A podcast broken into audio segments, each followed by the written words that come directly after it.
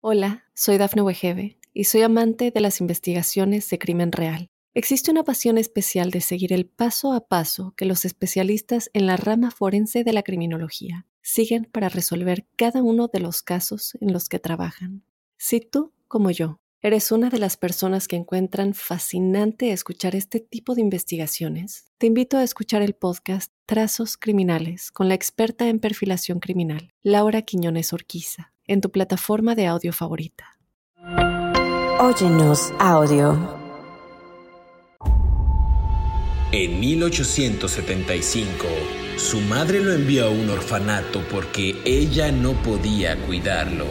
Allí comenzó para Hamilton Howard Fish, mejor conocido como Albert Fish, una vida de calamidades, siendo el lugar donde descubrió y desarrolló su personalidad psicópata y sadomasoquista. Y es que desde su llegada al orfanato, comenzó a ser maltratado, donde era azotado, golpeado y humillado constantemente por sus compañeros. Sin embargo, en aquel ambiente no solo descubrió que le gustaba el dolor, sino que incluso se excitaba con los golpes. Obviamente el entorno en el que creció no fue nada sano, pero sus problemas realmente iban más allá del ambiente. En su familia, Existían antecedentes de enfermedades mentales.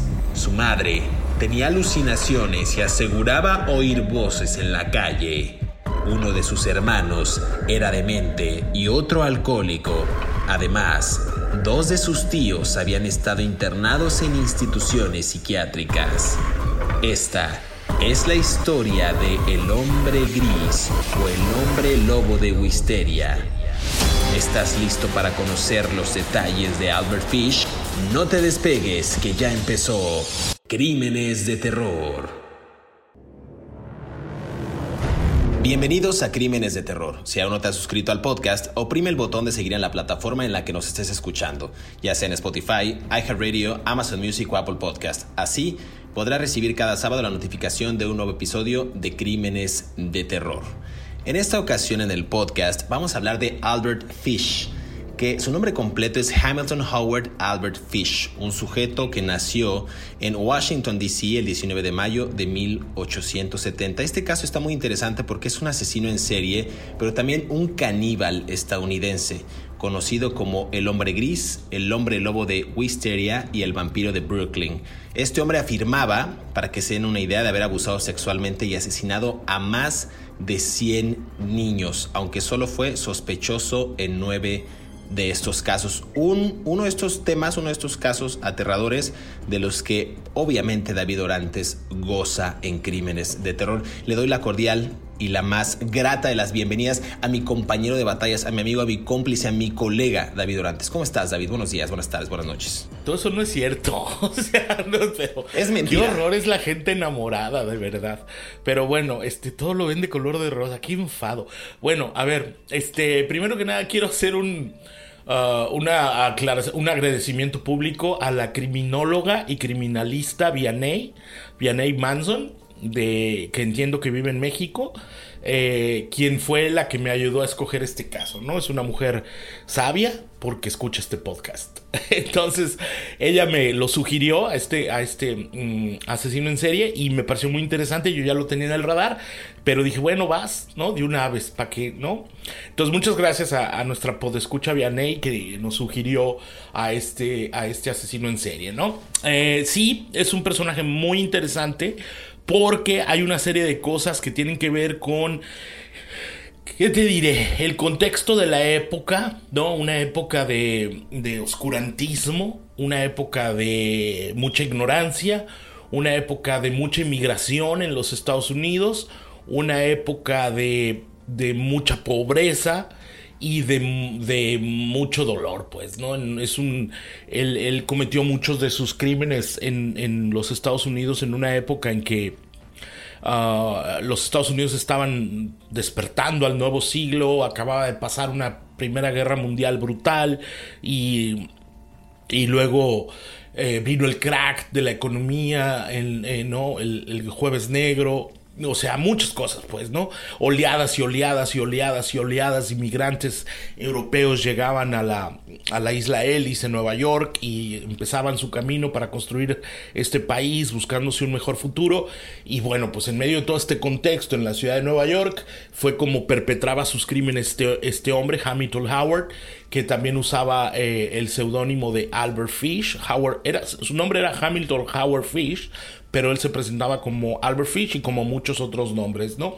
Y como siempre, bueno, hay elementos muy importantes de, de su vida, ¿no? Que tienen que ver, que tienen que ver con su infancia, eh, infancia, perdón, y que no estoy muy claro cómo sucedieron las cosas, cómo lo marcaron, pero que son un precedente de las enfermedades mentales y emocionales que después se han estudiado con más dedicación. Totalmente hablas de que esta especialista te, te, dio el tip, el consejo acerca de este asesino en serie. Es el sueño de todo especialista en salud mental, pero también la peor pesadilla de la población estadounidense. Este hombre, eh, como vamos a referir en este episodio, caníbal, masoquista, pederasta, sádico, coprofílico, un asesino en serie que puso muy en alto, digamos, los estándares de criminalidad para esa década. Estamos hablando de 1890. Pero vámonos, como decimos siempre, al principio de la historia de estos asesinos en serie de la infancia. Este hombre anticipaba, nació en Washington, D.C., es hijo de Randall Fish. Eh, según él, fue nombrado así a causa de Hamilton Fish, un familiar lejano. Su padre era, y este dato, pues no sé si es eh, relevante o demás, porque tú has dicho que la edad pues no importa tanto en una relación. Su padre era 43 años mayor que su madre. Yo lo veo un poco extraño. Eh, en este momento, quizás para la época no sé si se estilaba mucho eso, pero pues Albert era hijo, el hijo más joven y tuvo tres hermanos más, Walter, Annie y Edward Fish. Pero 43 años mayor que su madre, David. Bueno, es que estamos hablando de una época donde los derechos de las mujeres no eran tan fuertes como ahora, ¿no? Este, yo tengo un, mi novia de 26 años, cubana, pues este, o sea, yo puedo ser su papá, pero hay una gran diferencia de edades, pero pues ahora socialmente está como aceptada esta onda, pues, ¿no? Sin embargo, en esa época, además no, no es no es una relación un poco como yo pienso que en este caso 43 años es demasiado. Él tenía, el papá de Albert Fish lo procreó, digo, el, papá de, de, Albert, sí, de Albert Fish, el señor Randall Fish, tenía 75 años cuando procreó a su hijo. No, estamos hablando del siglo XIX, o sea, las mujeres vivían en una condición prácticamente sumisas, ¿no? A los designios del marido.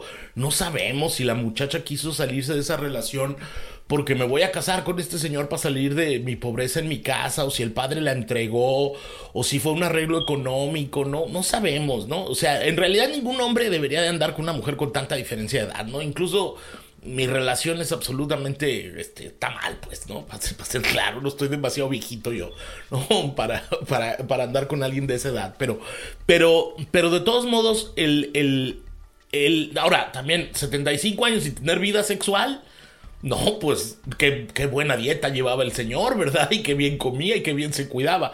En el improbable caso de que haya sido él el padre. Yo tengo la teoría de que a lo mejor la señora se, se lo clavó. regocijaba, se regocijaba con, con, otros que pasaban por ahí, ¿no? Pero no sé, algún médico sexólogo nos podría explicar con mayor dedicación si a los 75 años, 75 años todavía puedes andar embarazando personas. Pero bueno, este, no, porque en ese tiempo no estaba revolucionada la, la, las, las, los métodos este, de, de, ¿cómo se llaman? De, bueno, no importa, ya voy a hablar de tonterías que no debo de hablar. Este, entonces, él, por otro lado, otra cosa que no entiendo es que me queda muy poco claro, es porque en los registros criminales en Nueva York, que me tocó un año encontrar esto, me dediqué todo el sábado a encontrar a este señor. Mm, en los registros criminales de Nueva York hay un detalle que me llamó mucho la atención en los archivos históricos. Dice que él se crió en un orfanato de Nueva York y que su familia tenía padecimientos mentales. Ahí dice, Dice este interno que fue, fue, detenido por el asesinato de una muchacha que se llamaba Greta, creo, eh, ya había sido detenido antes y ha tenido padecimientos mentales por herencia de la familia. No explican de qué familia, de, si por parte del padre o de madre. Y además dice que pasó su niñez en los orfanatos. Entonces ahí hay una laguna histórica, porque no sabemos, sabemos que, que, lo procreó el señor Albert Fish, con Randall Fish con su esposa, 43 años mejor, menor. Sabemos que tuvo tres hermanos, Walter, Annie y él, o sea, eran tres de la familia. Walter el más grande, su hermanita Annie y luego él. Y que en el orfanato le decían jamón y huevos, ham and eggs. Ham and eggs. Ham and, eggs. Eh, y que él quería, quería quitarse ese apodo de jamón y huevos y que por eso se presentaba con el otro nombre, el de Randall. Pero no dice en los archivos que yo encontré, por lo menos, que además hay una... Ah, hay todo un proceso legal para solicitar estos archivos. Yo mandé un correo y me contestaron y ya rápido me dejaron verlos. Pero no hay eh, una explicación de por qué. Nomás dice que, que el señor había crecido en los orfanatos. Entonces a mí me parece toda una historia de habrá sufrido abusos en el orfanato, había, habrá padecido violencia, habrá sido mal, habrá sido desnutrido. Ah, otra cosa que me llamó la atención es que en su ficha de la fotografía de cuando lo arrestan, dicen que él medía 1,65. O sea, 5'5, como 1'60 tirándole a 1'65. Yo soy chaparro y mido 1'73. Este, y que además pesaba como 50 kilos. O sea, era flaquito, flaquito, flaquito. Y esmirriadito, pues, ¿no? O sea, era como, como, como un pajarito, ¿no? Así para decirlo como en una metáfora muy chafa. Este, así muy delgadito, flaquito yo me pregunto, ¿habrá padecido abusos durante su estancia en el orfanato que propiciaron después que tengamos a este asesino en serie? Nunca lo vamos a saber. Es una laguna en la historia de este señor. Aquí mencionaste algo tú muy interesante porque aquí hay datos también públicos en algunos periódicos de la época y también algunos medios eh, fiables que han retomado el caso muchos años después, decían que él era un niño que fue azotado varias veces, tanto por la muerte, o sea, la cual no solamente le arrebató a su padre cuando él tenía la edad de cinco años, sino que también lo puso a prueba con el fallecimiento de uno de sus tres hermanos. Dicen que de ahí, además de que le decían X, fue que quiso adoptar el nombre de Albert para alejarse de ese mote que tanto le dañaba en los orfanatos. Su madre, para que tengan conocimiento, Ellen Fish, no pudo soportar tampoco eh, lo que vino después del inesperado eh, infarto que le produjo la muerte a su esposo, así que tomó esta drástica decisión que sin duda cambiaría el futuro de Hamilton para siempre. Vamos a hacer una pequeña pausa aquí en Crímenes de Terror porque este caso se va a poner todavía mejor cuando narremos todo lo que hemos eh, anticipado al inicio del programa. Un sujeto que era pues, lo mismo asesino que coprofílico, que caníbal, lo hablaremos en el siguiente segmento aquí en Crímenes de Terror. No se despegue, esta es la historia de Albert Fish, el monstruo caníbal que practicaba masoquismo y que murió en la silla eléctrica.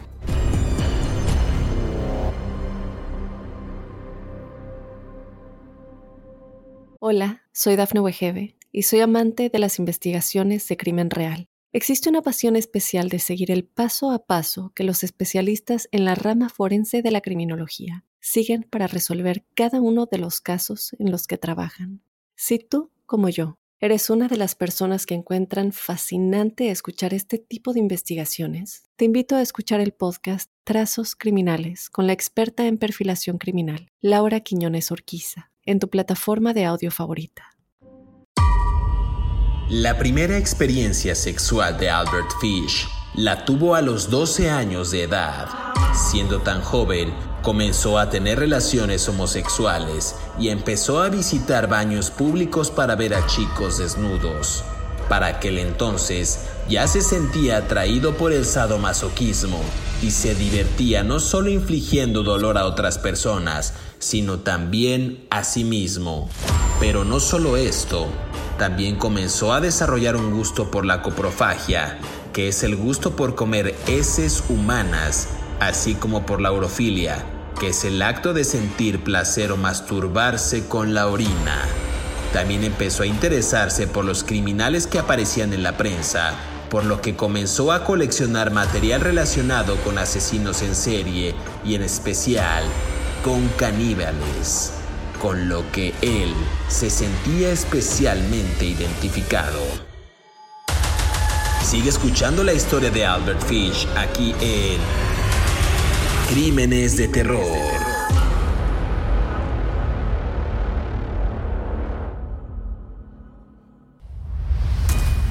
Regresamos a Crímenes de Terror, estamos conversando acerca de Hamilton Howard, mejor conocido como Albert Fish. Esta historia pues que tiene algunos matices eh, que no logramos entender si, si padeció un abuso físico o sexual de chico, si tuvo también alguna clase de agresión en los orfanatos en los que estaba. Lo que sabemos es que, según algunos medios, eh, había castigos físicos, burlas incesantes que eran parte del futuro asesino en ese momento. También había carencias económicas después de que pues falleció el padre a causa de un infarto. Hubo momentos desoladores también que quizás pudieron haber sido los detonantes de este gran descubrimiento del hombre, que lo mismo fue asesino en serie que eh, un sádico, un pederasta, un coprofílico y al final un asesino en serie. David, las primeras tendencias dicen, masoquistas que tuvo este hombre, comenzaron, digamos, a verse o a vislumbrarse a la corta edad de 5 años. Algunos informes de la época detallan que Fish eh, era catalogado como un joven problemático cuyo mayor deseo era sentir dolor. Eso era lo que dicen los documentos de la época. Sus días transcurrían entre pasatiempos favoritos y esto les va a sorprender a muchos eh, podescuchas aquí en Crímenes de Terror, los, los pasamientos, los pasatiempos que tenían algunos chicos de la época, pues eran quizás jugar con la pelota, algún triciclo, eh, salir a jugar con la cuerda, con sus compañeros, pues no, el caso de Albert Fish era peculiar porque era autoinfligirse lesiones, golpear a sus compañeros y mostrar esta curiosidad desbordada por los recortes de prensa que retrataban a los eh, criminales de la época. Esos eran los hobbies o las aficiones de este hombre, David. Sí, y además otra cosa, mira, en el orfanato parece ser que sí lo golpeaban y abusaban de él. Y cuando tenía él 12 años, él empezó a tener relaciones sexuales con el hijo de un, uh, con el hijo de un telegrafista, ¿no? Eh, y, y empezó a practicar una cosa que se llama urofagia. No se los voy a decir qué es, porque ustedes lo pueden buscar solitos. Y además voy a empezar a vomitar. Ahorita les decimos qué es. No, no les digas. Busquen la palabra. Ok, David, David, está, vamos a darle unos minutos a David porque acuérdense que todos estos temas de urofagia, coprofilia, eh, el, fisting del que hablamos hace unos episodios. Ya, otra vez, otra vez. Bueno, ya. No lo busquen. Bueno, y entonces a partir de esas fijaciones empezó a ir a baños públicos en donde se excitaba con los olores, ¿no? Eh, bueno, y, y con ver a los jóvenes desnudos, ¿no? Entonces él era bisexual seguramente, ¿no? Eh, luego también llegó a Nueva York en 1890 más o menos, eh, la oleada de Nueva York era una ciudad que estaba descubriéndose al mundo y entonces estaban empezando a llegar inmigrantes, inmigrantes, inmigrantes, inmigrantes. No, obviamente no era el Nueva York de ahora, no había, había calles que no tenían ni, ni, ni ni, adoquín, o sea, había, todavía había carruajes, había de tierra, mucha gente, muchos inmigrantes llegaban pero no tenían en dónde vivir, entonces hacían estas ciudades perdidas en los, en el, en los, si quieren ver la película de Gangs of New York de, de, Martin Scorsese para que se den una idea de cómo era la onda, pues, ¿no? Eh, y supuestamente él empezó a trabajar como pintor y violaba muchachos, ¿no? Chicos que tenían pequeñitos, ¿no? Y también trabajaba part-time, como tiempo parcial, como trabajador sexual en las calles de Nueva York, ¿no?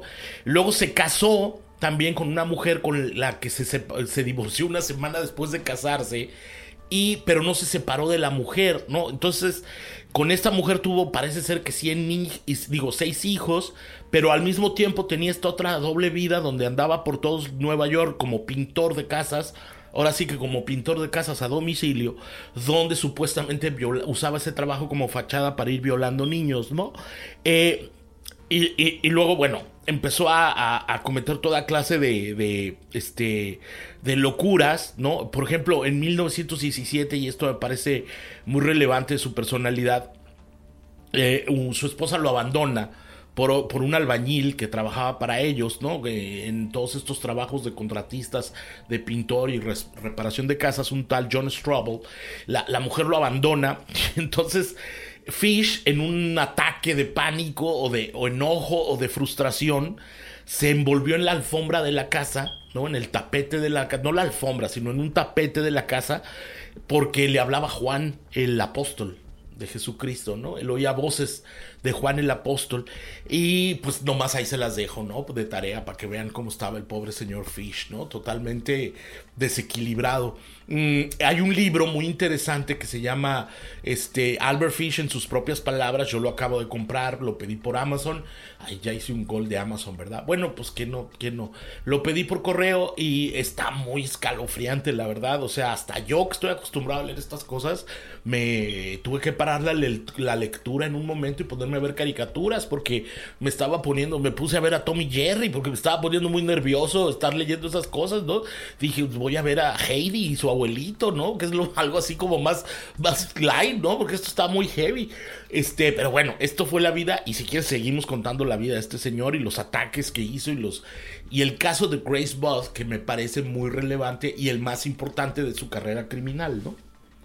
De su, no de su carrera criminal, de sus crímenes. No me gusta decir carrera asociada con criminal. Aquí me voy a regresar un poquito a lo que comentabas tú eh, del tema de eh, de los hijos que tuvo, los seis hijos, Albert, Anna, Gertrude, Eugene, Eugene John y Henry. Estoy hablando de, Albert Fish. Pero él se casó porque su madre se lo impuso. A ver, su madre Ellen le impuso contraer matrimonio con una joven nueve años menor que él. Y de ese fruto, pues nacieron estos seis hijos que les acabo de mencionar. El casamiento arreglado parecía funcionar con Fish, ejerciendo, digamos, estas labores como padre y esposo amoroso Incluso una de las detectives que lo arrestó por allá de 1903 por, desvío de recursos o malversación de fondos, recordó esa tierna y fugaz etapa de la vida del asesino en serie, ¿no? En el que él pues prácticamente era pues un padre ejemplar, tenía esos instintos pues de cuidar a los niños, de jugar con ellos. Eh, de hecho, en aquellos años las autoridades estadounidenses declararon que fue un buen padre y un buen esposo, era lo que decían los documentos de aquella época. Entonces, a mí me parece interesante contrastar cómo un sujeto impuesto por, digamos, la madre para que fuera un buen esposo, un buen sujeto, un buen vecino, lo logró, pero en la praxis él tenía este desorden mental en el que ya estaba planeando desde que tenía cinco años, pues autoinfligirse dolor, eh, tener estas prácticas asado, sadomasoquistas pues para la época, pues sí, sí tenía como esta parte turbia, ¿no? Eh, vamos a hablar de algo interesante, porque el 11 de febrero, no sé si ya lo mencionaste, de 1927, un nuevo delito, digamos que ensombrece la tranquilidad de aquel vecindario de Brooklyn, en Nueva York, que apenas estaba eh, pues emergiendo esta ciudad, ¿no? Al parecer un hombre de complexión delgada, cabello y bigote gris, raptó a un niño de cuatro años llamado Billy Gaffney, mientras se encontraba jugando afuera de su apartamento, eh, del apartamento de su familia con un amigo, y al día de hoy el cuerpo del menor no fue hallado. Este fue uno de esos casos que no tuvieron algún tipo de resolución, pero hay un, hay un recorte de periódico de The Gettysburg Times que data de 21 de diciembre de 1934 años después en el que detallaban pues cómo ese niño había desaparecido y el misterio de dónde estaba pues seguía latente, ¿no? Aparece, insisto, la ilustración de este pequeño, los padres acongojados, y ese caso en específico se lo habrían atribuido a Albert Fish, el hombre gris, como le, le denominaban David. Digo, hubo varios casos en los que se los atribuyeron, pero nunca se hallaron los cuerpos, quedó como en el limbo, pero él seguía cometiendo varios de los crímenes que también después confesaría ante las autoridades. Sí, ah, mira, eh, no sé qué onda, la verdad, porque no tenemos estudios psicológicos amplios y plenos sobre él, porque la ciencia de la criminología emocional o mental no estaba tan desarrollada como en estos tiempos. Si bien había algunas prácticas que se hacían, no era una cosa común, ¿no? Ah, yo no, no entiendo cómo este hombre pudo pasar tantos. Supuestamente él confesó haber matado a 100 niños y al abusar de ellos. Ya voy, joven, ya voy. Este. Yo creo que tuvo que haberse creado una verdadera ola de pánico en Nueva York cuando estas circunstancias estuvieron sucediendo ahí, ¿no? Y, y, de alguna manera incide un poco con el temor que tenemos todos los padres de que nos roben a nuestros hijos, ¿no? Eh, y, y cómo, cómo, los cuidamos y cómo los protegemos, ¿no? Y esto tiene que ver directamente con el caso de la chica Grace, ¿no? Además, como tú decías, él tenía estas prácticas mm, sexuales sadomasoquistas, él iba con prostitutas y les pedía a las prostitutas que lo golpearan porque, porque le gustaba, ¿no? Había desarrollado un gusto porque le pusieran sus guamazos.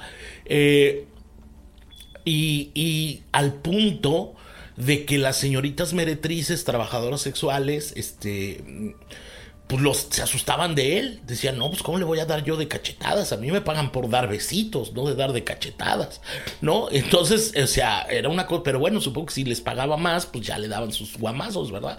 Pero entonces eso te habla un poco también de su perturbación, ¿no? O sea, mmm, azóteme con el látigo, ¿no? De hecho, ahora hay trabajadoras sexuales que se especializan en ese tipo de clientes, ¿no? Eh, pero bueno, este, me han contado, pues.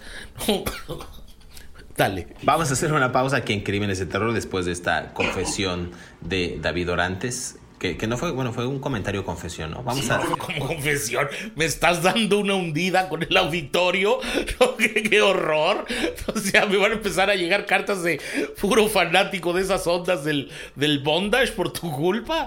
¿Qué onda contigo, hombre? Yo, soy, yo soy de la, la antigüita. David Orantes es de besitos. No le manden, por favor, esos mensajes. Él está, él tiene novia, tiene novia. Vamos a hacer una pausa aquí en Crímenes de Terror y regresamos para seguir conversando acerca de Albert Fish.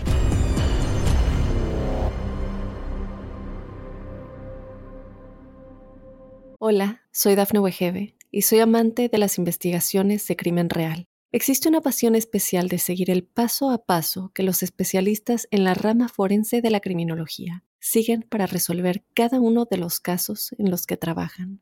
Si tú, como yo, ¿Eres una de las personas que encuentran fascinante escuchar este tipo de investigaciones? Te invito a escuchar el podcast Trazos Criminales con la experta en perfilación criminal, Laura Quiñones Orquiza, en tu plataforma de audio favorita. Según confesó, el primer asesinato de Albert Fish fue cometido en 1910.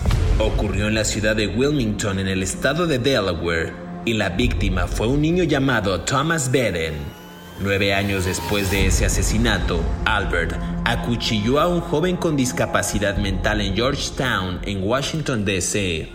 La siguiente víctima llegaría en 1924. Tras su arresto, el psicópata confesó el asesinato de Francis X. McDonnell, un niño de 8 años que murió en Staten Island, una isla del estado de Nueva York. Al parecer, el asesino había estado acechando al niño durante días y el cuerpo del menor se encontró en un bosque cercano y había sido estrangulado. La siguiente víctima fue Billy Gaffney. En 1927 se reportó su desaparición en Brooklyn, en Nueva York. El niño había estado jugando con otro menor que apenas tenía tres años de edad. Ambos Desaparecieron pero poco después, el pequeño fue encontrado en un tejado. Al preguntarle sobre el paradero de Gaffney, el chico respondió que el coco se lo había llevado. El cuerpo de Billy nunca fue encontrado y según confesó el asesino tras su arresto, tras matarlo se lo comió poco a poco por partes. A pesar de todos estos crímenes, Albert Fish no fue atrapado sino hasta unos ocho años después del secuestro de Billy Gaffney. Sigue escuchando la historia de Albert Fish aquí en Crímenes de Terror.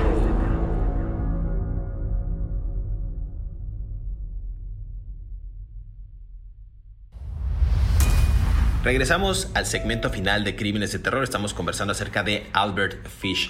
Eh, hay un caso interesante ya para irnos tendidos como bandidos, como decimos en México, del homicidio de la pequeña Grace Budd. Este se le atribuye, eh, igual un anuncio en el periódico, sería el inicio de la pesadilla de la familia Budd, eh, debido a que Todd, digamos el hermano mayor de Grace, publicó este aviso del que buscaba conseguir con el que buscaba conseguir empleo. Y fue solo cuestión de tiempo, dicen los medios, eh, para que una gran ola de muerte disfrazada de oportunidad laboral llegara a la puerta de su casa. Vamos a desarrollar un poco este, este tema, pero ese caso en específico creo que marca un hito a ti no te gusta decirle carrera delictiva, a mí me parece que es un término, pues sí, un poco grotesco, pero ese marca, digamos, parte de ese hito en la carrera delictiva de Albert Fish, David Orantes. ¿Cómo lo ves tú? ¿Cómo percibes este caso que creo que es el más emblemático de la historia de Albert Fish? Sí, porque además todo, fíjate, es muy triste todo lo que sucedió porque todo nació por un hombre que necesitaba trabajar. ¿No? Esto es lo que más me pone a mí muy, muy, muy mal.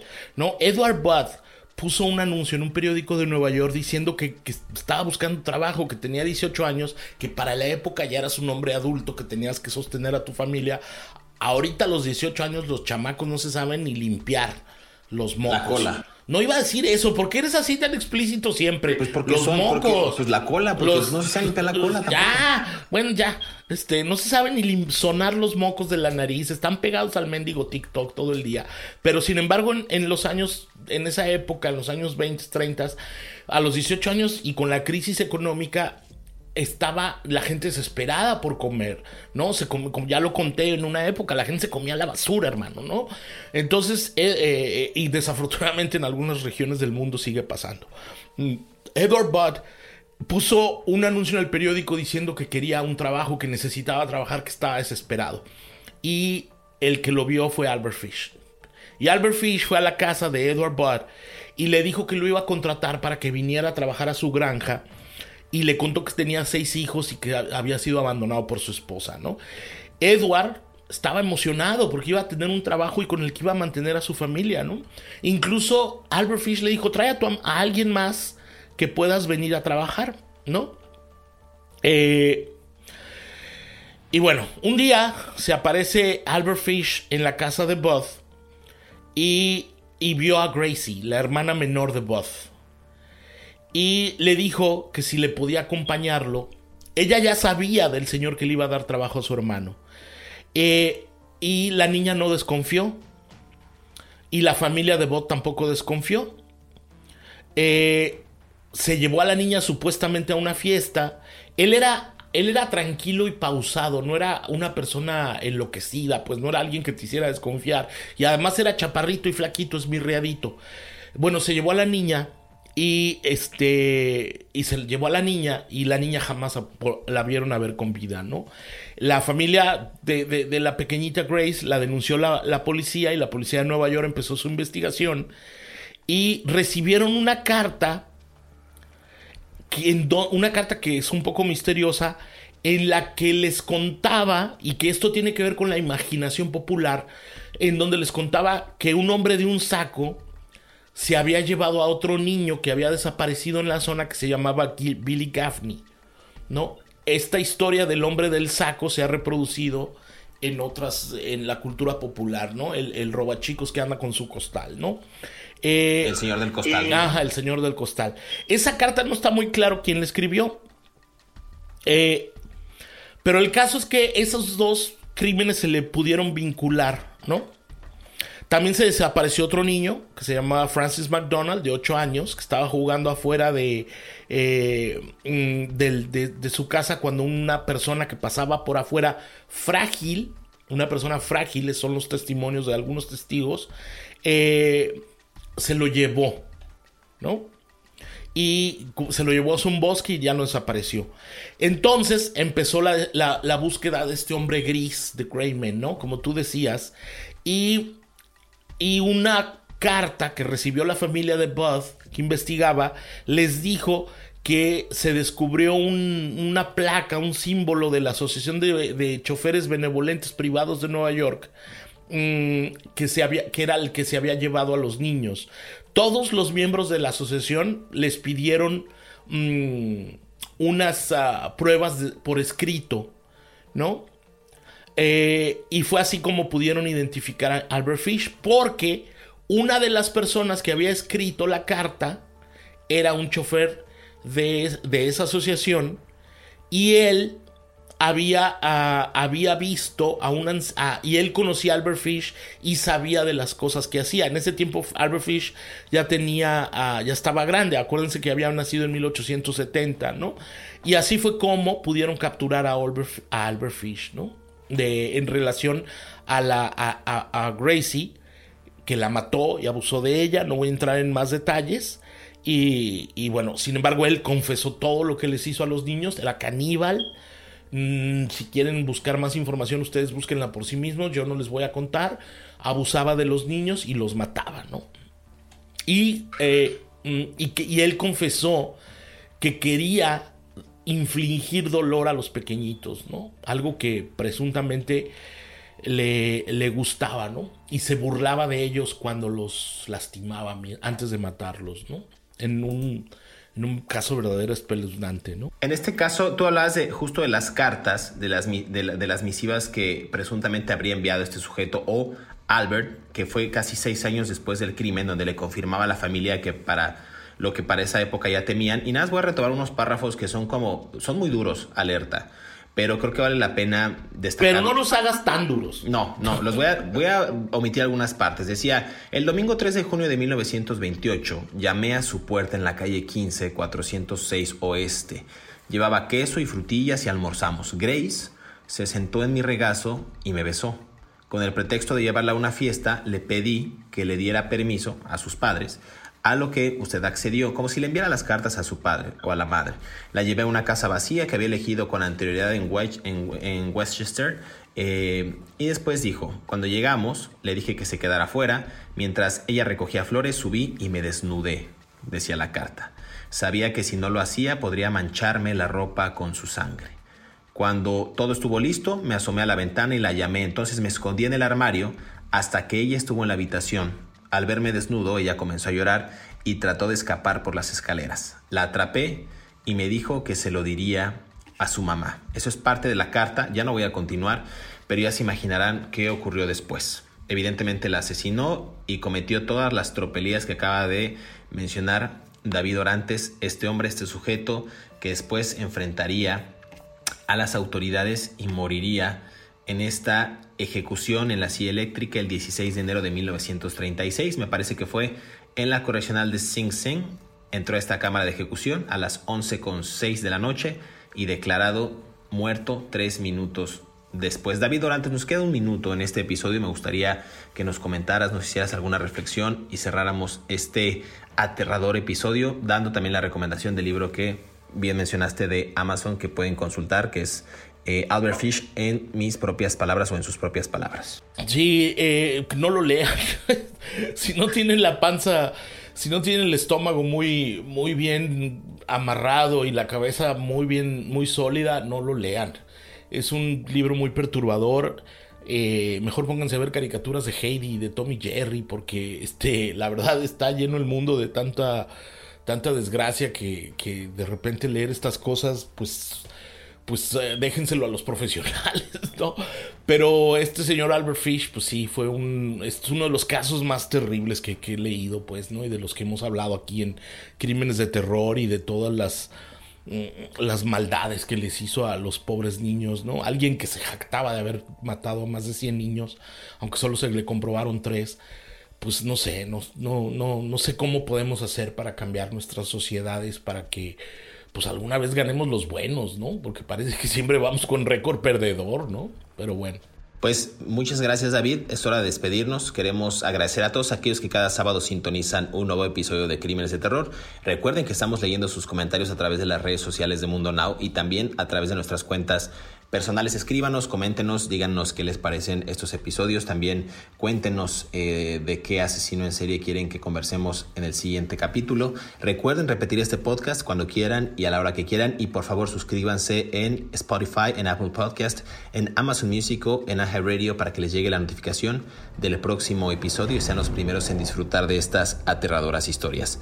Hasta pronto, nos escuchamos en el próximo episodio de Crímenes de Terror.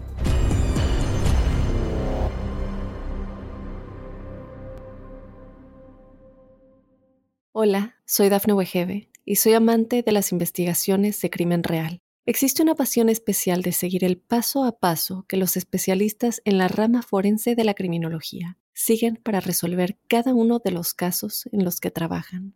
Si tú, como yo, eres una de las personas que encuentran fascinante escuchar este tipo de investigaciones, te invito a escuchar el podcast Trazos Criminales con la experta en perfilación criminal, Laura Quiñones Orquiza en tu plataforma de audio favorita.